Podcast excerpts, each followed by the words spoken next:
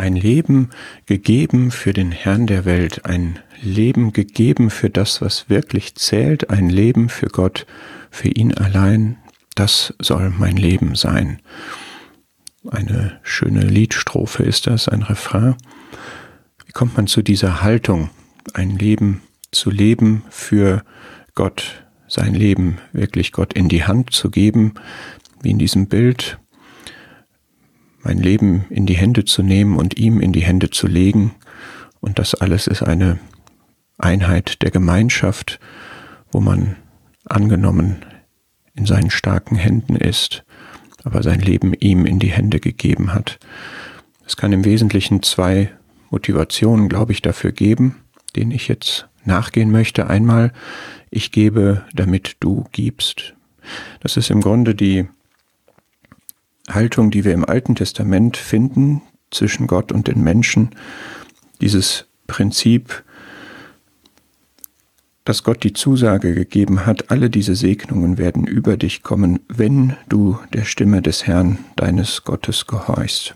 Das ist so eine Wenn-Dann-Beziehung. Die Juden wussten, dass Gott sie segnen würde, wenn sie ihm in Treue und Gehorsam dienten. Darauf konnten sie sich verlassen und das ist besser als jede andere Beziehung, die wir in der Welt haben können, dass Gott da eine verlässliche Zusage gegeben hat. Und doch war es eben dieser Zusammenhang, ich gebe, damit du mich segnest. Und auch heute, wo wir nicht in der Ära des Alten Testaments leben, neigt man vielleicht dazu auch diese Haltung zu haben. Ich gebe, damit du gibst oder ich gebe, weil du gibst. Eine zweiseitige Beziehung des Gebens.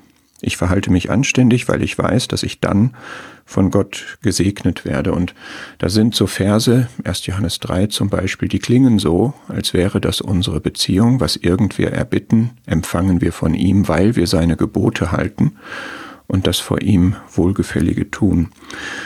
Aber gemeint ist hier, dass wenn wir ein Leben im Gehorsam führen gegenüber Gott und das tun, was ihm gefällt, dann kommt ein solches Leben aus einer tiefen, engen, liebenden Gemeinschaft mit Gott.